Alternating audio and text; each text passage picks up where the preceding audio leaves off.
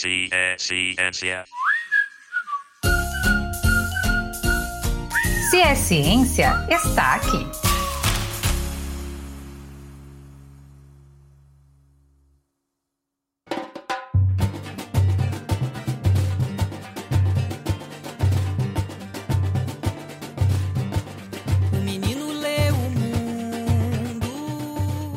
No dia 19 de setembro de 1921, em Recife, Pernambuco, nascia Paulo Regulus Neves Freire, mais conhecido como Paulo Freire, o patrono da educação brasileira.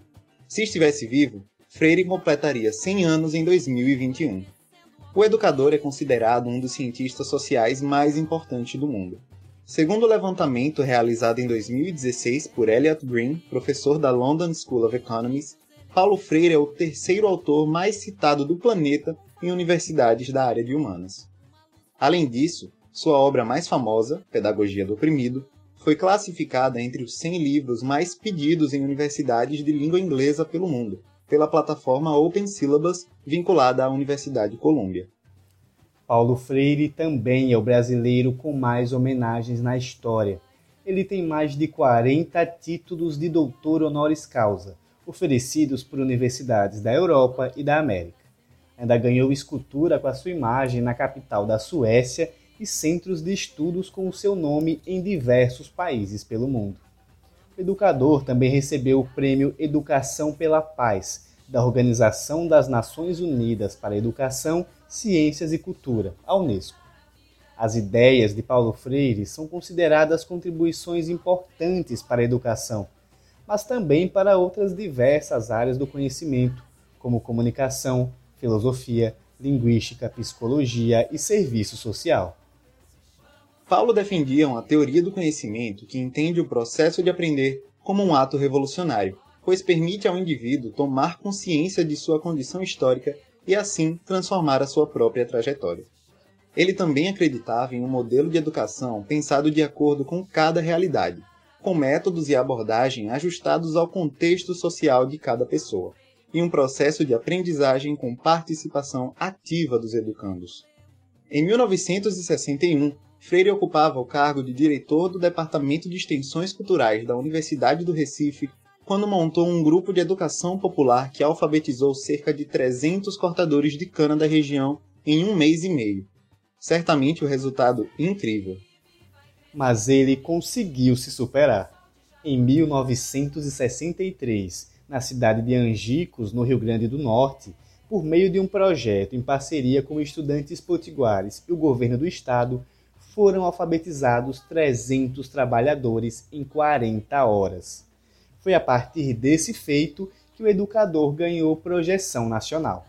Logo depois, Paulo foi convidado pelo então ministro da Educação, Darcy Ribeiro, para elaborar um programa nacional de alfabetização com o objetivo de educar quase 2 milhões de pessoas ainda no primeiro ano. Porém, o programa nunca foi executado, porque com o golpe militar que foi deflagrado em 1964, o marxista Paulo Freire foi preso acusado de subversão. Ficou detido por 70 dias e logo após partiu para o exílio. Foi fora do Brasil onde foram escritas as principais obras de Freire, que foram proibidas de circular no país até os anos 80, quando o processo de abertura democrática permitiu que os brasileiros pudessem ter acesso aos seus livros. Foi somente nesse período que o próprio Freire pôde retornar ao seu país, por meio da lei da anistia. Em 1988, Paulo Freire foi convidado por Luísa Erundina, a primeira prefeita da cidade de São Paulo, para ser secretário municipal de educação. Em 2 de maio de 1997, Paulo Freire faleceu, mas deixou seu legado, que é reconhecido por muitos e justificou sua titulação como patrono da educação brasileira, conforme a Lei 12.612 de 2012. Apesar disso, suas ideias sempre foram questionadas, especialmente por grupos da extrema-direita. Mas nos últimos anos têm se intensificado os ataques que visam associá-lo a uma suposta doutrinação de estudantes.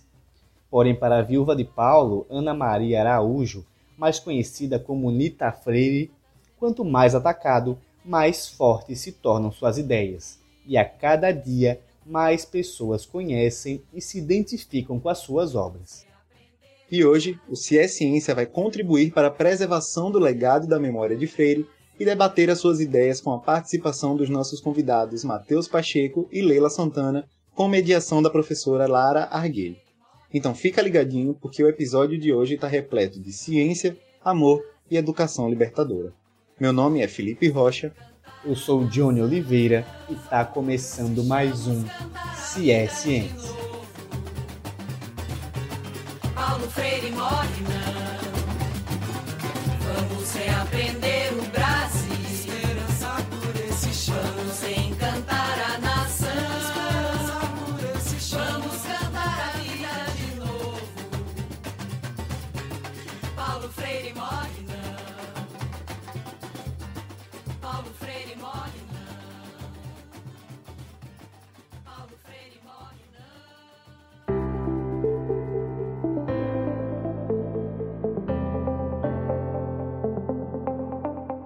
Olá, eu sou Lara Arguelho, professora do Departamento de Química da Universidade Federal de Sergipe e colaboradora do podcast CIE Ciência. No programa de hoje, temos um tema muito especial. Vamos falar da obra de Paulo Freire, o patrono da educação brasileira. É claro que não poderíamos ficar de fora das comemorações do centenário de seu nascimento.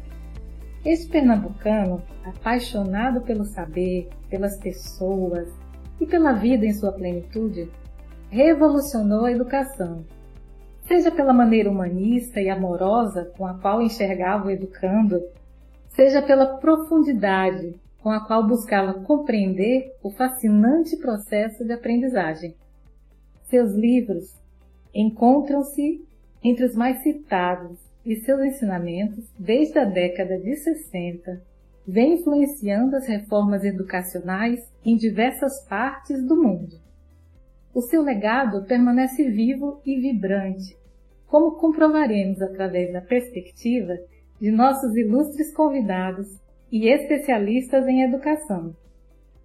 A Leila Santana é professora da Universidade Federal de Alagoas e doutora em Educação pelo Programa de Pós-Graduação em Educação da Universidade Federal de Sergipe, onde defendeu a sua tese com o tema Como me tornei educadora popular? Trajetórias de alfabetizadoras de pessoas adultas. Já o Matheus Pacheco é formado em Pedagogia pela Universidade Federal de Sergipe e conselheiro estadual da Juventude tendo defendido sua monografia de conclusão de curso com um título muito inspirador: Reamar da Educação o amor como elemento central da pedagogia freiriana. E aí, querem saber mais sobre essas pesquisas? Então vamos ouvir nossos convidados. Olá, Leila. Olá, Matheus. Obrigado por aceitarem este convite. Sejam bem-vindos e vamos às perguntas. Leila, todos sabemos que Paulo Freire é um dos autores mais citados em trabalhos de ciências humanas em todo o mundo, e sua contribuição para a educação é bastante respeitada. O que há de mais especial na obra de Freire e por que é importante conhecer o pensamento deste autor? Sim, professora Lara, muito obrigada pelo convite, agradeço. Pois é, a obra de Paulo Freire é muito, muito bem citada.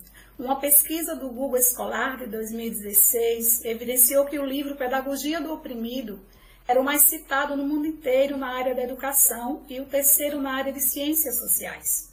Com isso, Paulo Freire ocupa um lugar simbólico, e este não é apenas produto de um trabalho acadêmico. Isso militante e engajado, não apenas para a educação brasileira, mas também para a educação latino-americana e mundial.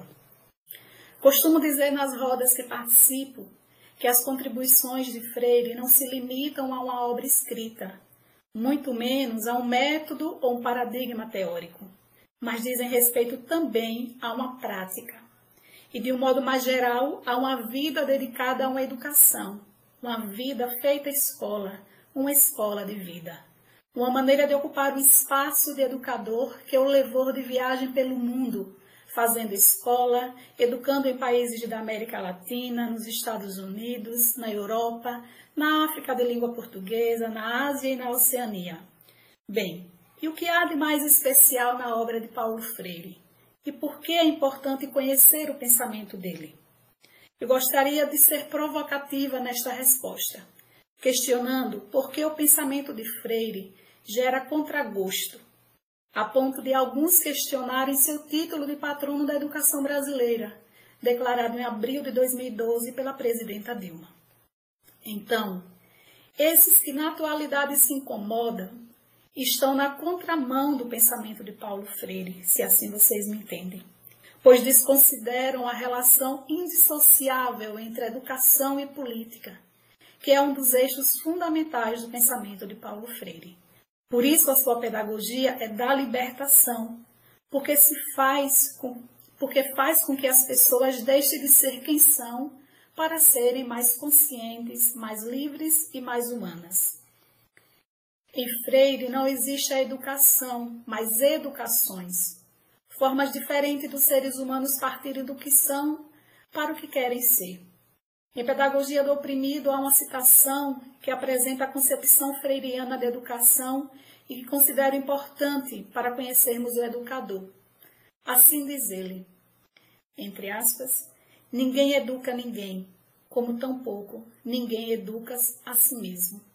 Os homens, e aí eu abro, abro colchetes e digo as mulheres, as crianças, os jovens, se educam em comunhão, mediatizados pelo mundo, fecha aspas. Apesar da dupla negativa, ninguém educa ninguém, o educador, a educadora é importante na medida em que tampouco ninguém se educa a si mesmo. Esta concepção é dialógico-dialética, porque é uma relação entre educando, educador e o mundo. Leila, em sua tese de doutorado na Universidade Federal de Sergipe, você realizou uma análise dos relatos da trajetória de educadoras populares que atuaram no projeto Educação de Jovens e Adultos da Pastoral da Criança em Sergipe entre 1993 e 2017. E também comparou essas declarações com as ideias de Paulo Freire, especialmente no que diz respeito à prática da educação libertadora. Quais foram as conclusões dessa pesquisa? Bem, antes de citar as ideias inconclusivas, usando aqui uma terminologia de Freire, da minha tese, gostaria de contextualizar esta pesquisa, que foi socializada em setembro do ano passado. Portanto, um ano comemora-se este mês que esta construção coletiva passou a compor os anais acadêmicos. Então, esta tese resultou de uma pesquisa que desenvolvemos com seis educadoras populares, viventes de uma pedagogia gestada nas fronteiras comunitárias dos municípios de Lagarto e Ilha das Flores, aqui em Sergipe. Essas mulheres efetivaram, por meio da Pastoral da Criança, que é um organismo de ação social da CNBB, Conferência Nacional dos Bispos do Brasil, um projeto de alfabetização de pessoas adultas, cujo objetivo era alfabetizar as pessoas das suas próprias comunidades. Aqui vale ressaltar que os indicadores oficiais e atuais ainda apontam quantitativos alarmantes de pessoas acima de 60 anos em situação de analfabetismo em Sergipe. Hoje o indicador beira 37,9% desta população. Mas vamos lá, indicadores à parte, voltemos ao projeto de alfabetização dessas mulheres. Bem, falar sobre o projeto é, em certa medida, falar das conclusões acerca das interfaces entre Paulo Freire e as experiências dessas mulheres educadoras, por conta principalmente das correlações, tanto na prática educativa desenvolvida por elas, nas suas comunidades, quanto nos pressupostos orientadores desta prática. A primeira coisa a considerar é que a abordagem teórico-metodológica do projeto era freiriana. Portanto, havia uma filiação epistemológica que resultou numa prática pedagógica popular e crítica. Nas narrativas das mulheres, percebemos que o processo de alfabetizar se concretizava na coletividade, na troca de experiências de umas e nas, e nas inexperiências de outras. Continuamente elas experimentavam a partilha e a aprendizagem. A soma desses esforços refletia na construção das aulas e, consequentemente, na maneira de ensinar e de aprender de cada participante do projeto. Elas afirmaram que as aulas eram construídas a partir dos temas geradores. A primeira semana, o tema era Quem sou eu? Na segunda semana, a temática versava sobre vida. E as próximas, família, moradia, terra, comida, saúde, educação, cidadania. Enfim, no contexto onde a opressão produzia tantas formas de morte, a exemplo do analfabetismo, percebemos à luz de Paulo Freire, com essas mulheres, que os dizeres feitos por elas eram compatíveis com anúncios de uma educação libertadora. Mateus, vimos que em sua monografia de conclusão de curso, você analisa a importância do amor na pedagogia freiriana. E, para este fim, você busca respaldo em algumas obras de grande relevância, como Pedagogia do Oprimido e Educação como Prática da Liberdade. A que conclusão você chegou a partir dessa análise? E afinal, para um processo de educação, digamos, verdadeiramente emancipador, qual seria a importância do amor? Então, professora, eu tenho mais dificuldade de falar que eu cheguei a uma conclusão. Minha proposta foi mais aberta de um diálogo, né? Mas eu fecho alguns pensamentos, principalmente sobre a concepção de amor em Freire, que seria um amor subversivo, né? Seria um amor que subverte a ordem da opressão. E esse amor, assim, quando ele fala que educar é um, é um ato de amor, por isso é um ato de coragem, é um amor que levou ele pro exílio, é um amor que levou ele a fazer essa, essa pedagogia libertadora e essa proposta de educação emancipadora, né? É, então é um amor que rompe barreiras, é um amor que se coloca no, no lugar do outro, né? Não é um amor individual, né?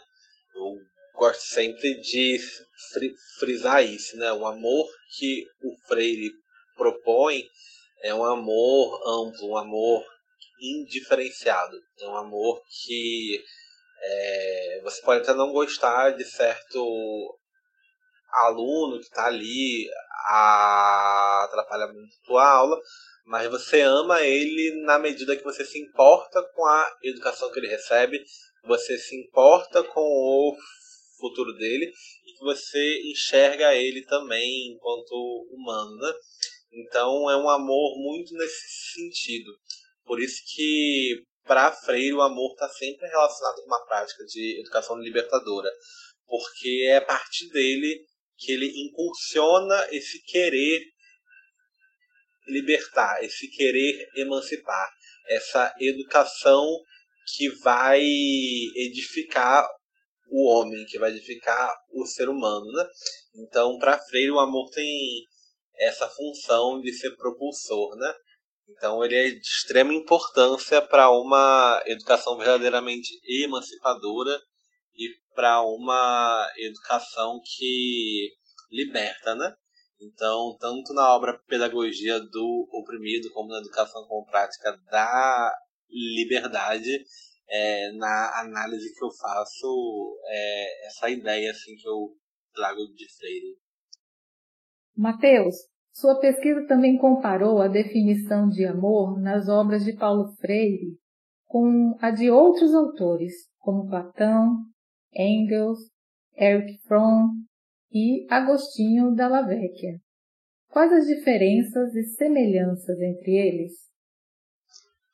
Sim, na minha pesquisa eu trabalho com esses quatro autores a fim de é, enxergar aproximações, enxergar distanciamentos da concepção de amor em Freire, né? Então, na ordem que eu usei, primeiro com Platão, né, que é uma concepção da filosofia clássica sobre amor. Na obra que eu uso traz diversas assim, mas a principal que ele traz é a ideia do amor enquanto busca, né? A busca por um outro, de se tornar completo. Essa é uma concepção de amor que Freire vai se distinguir muito, né? É... A segunda que seria a do Engels, que o Engels vai trazer um amor que é utilizado ali, né, para manutenção do Estado e da pro, e da propriedade privada, né? Mas o Engels coloca claro que o amor, que é o que ele cita, né, o amor sexual individual, ele só vai existir entre o proletariado, né? Tem uma aproximação ali da questão do amor entre os oprimidos. É, o terceiro, que é o Erich Fromm, vai ter certamente aproximações maiores, já que o próprio Freire fez a leitura do Fromm, ele inclusive cita ele nas duas obras que eu fiz uso.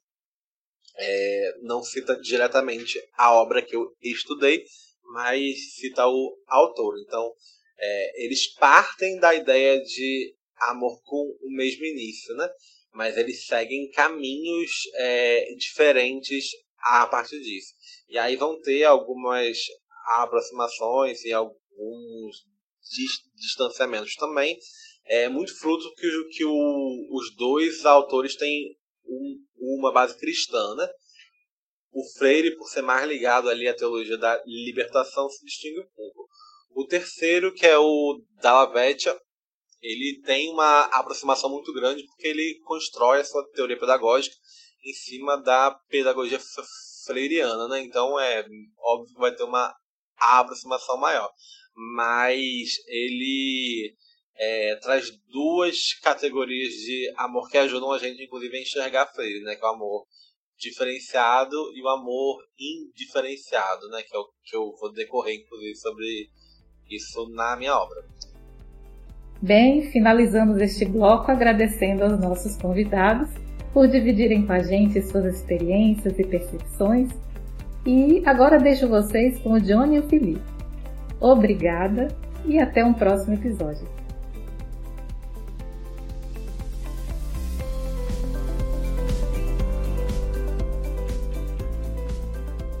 Matheus, você concluiu recentemente a sua graduação em Pedagogia e possui forte identificação com o pensamento de Paulo Freire. Quais as dicas que você dá para estudantes de pedagogia, quem pensa em seguir carreira na área ou quem simplesmente deseja conhecer mais sobre Freire? Que leituras você indica? Então, é, eu acho que o primeiro ponto para a gente entender isso é entender que a pedagogia proposta por Freire não é uma pedagogia exclusiva é, do magistério. Ela é uma pedagogia muito ampla, inclusive Freire é muito citado por autores é, de outras áreas, como saúde, comunicação.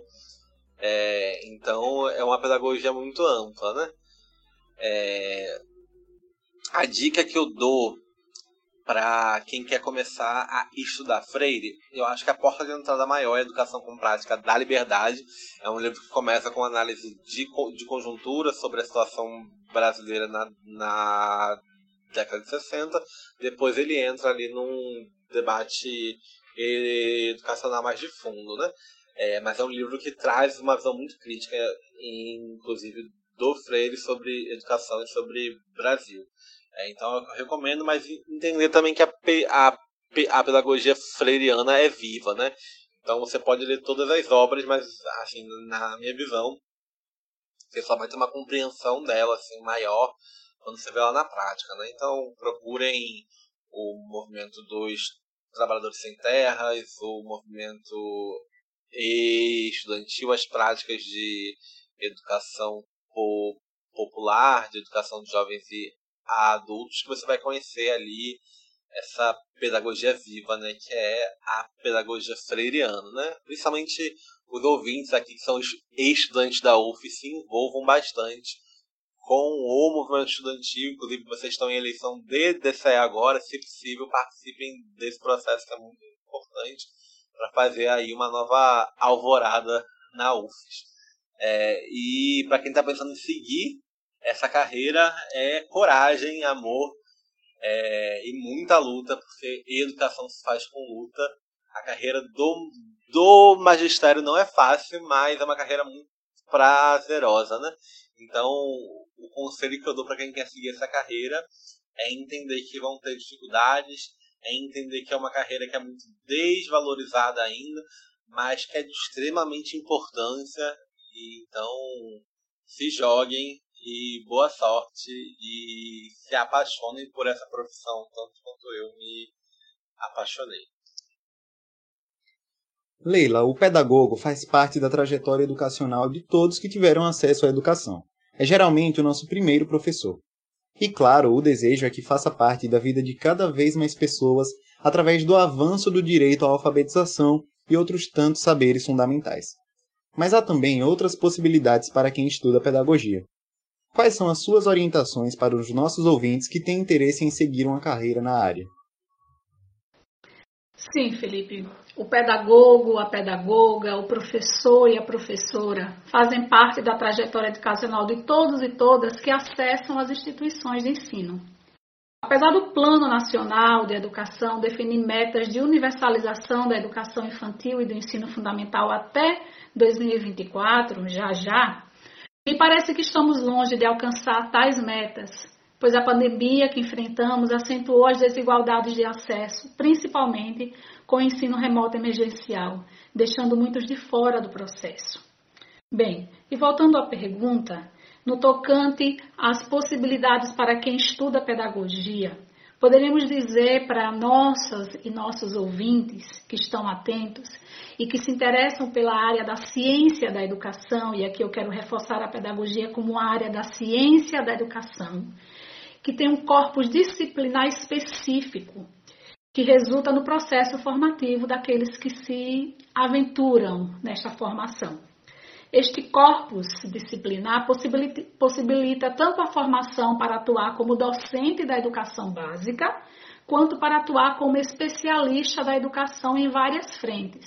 Por exemplo, na gestão escolar, na pedagogia empresarial, na pedagogia hospitalar, na pedagogia universitária, na área da psicopedagogia, na área da educação inclusiva, na área da pesquisa, que é o meu caso, que é o caso das pessoas que se encaminharam para a pós-graduação estricto senso, com mestrado e doutorado, e, consequentemente, essas pessoas acabam firmando carreira na, na academia como docente do ensino superior.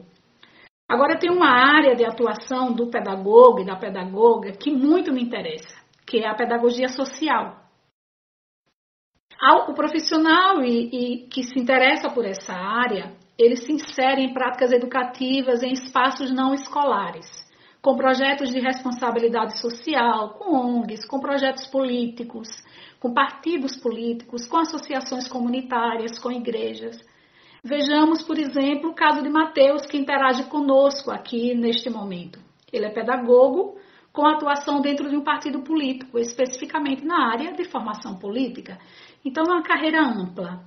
Com isso, fica evidenciado o quanto a identidade profissional do pedagogo e da, da pedagoga está para além da sala de aula. Bem, aqui eu me despeço de vocês e reivindico profundamente que neste centenário de Paulo Freire a gente tenhamos condições de pensar uma educação muito mais que nos ensine a pensar e não a obedecer. Então, que possamos saudá-lo assim como ele propôs, a partir de uma recriação das suas ideias fincadas na realidade sociocultural e econômica que hoje nos apresenta. Então, agradeço a todos que nos ouviram, aqueles que é, conseguiram provocar-se a partir do que, do que dissemos e saudemos Paulo Freire. Muito obrigada, meninos. Muito obrigada, professora Lara, Matheus, pela nossa interação.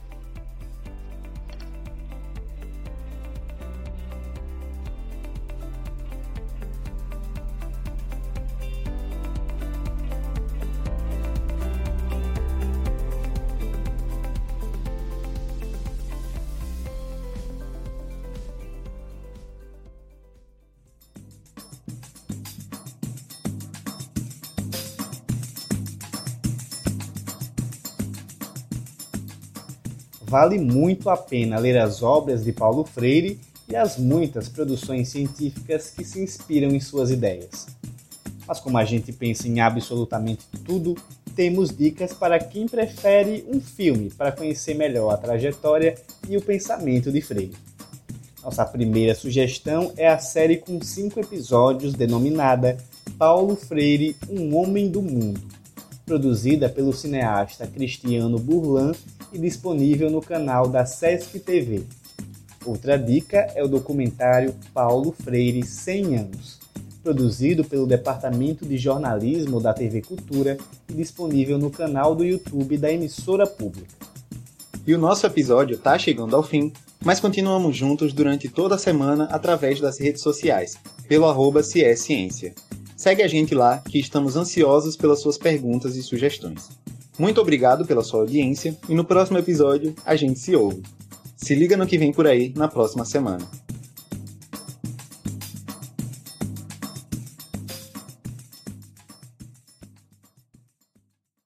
Vem aí, nesse mês. Muita desinformação. As fake news se multiplicam. As redes sociais estão cheias de mentiras. Todos têm tons alarmantes e nada disso é verdade. E milhares de postagens feitas sob medida para enganar. A enganação ela pode acontecer de várias formas. Eles repassam esse conteúdo, o conteúdo pula de rede em rede. Série especial Fake News. Se é falso, não é notícia.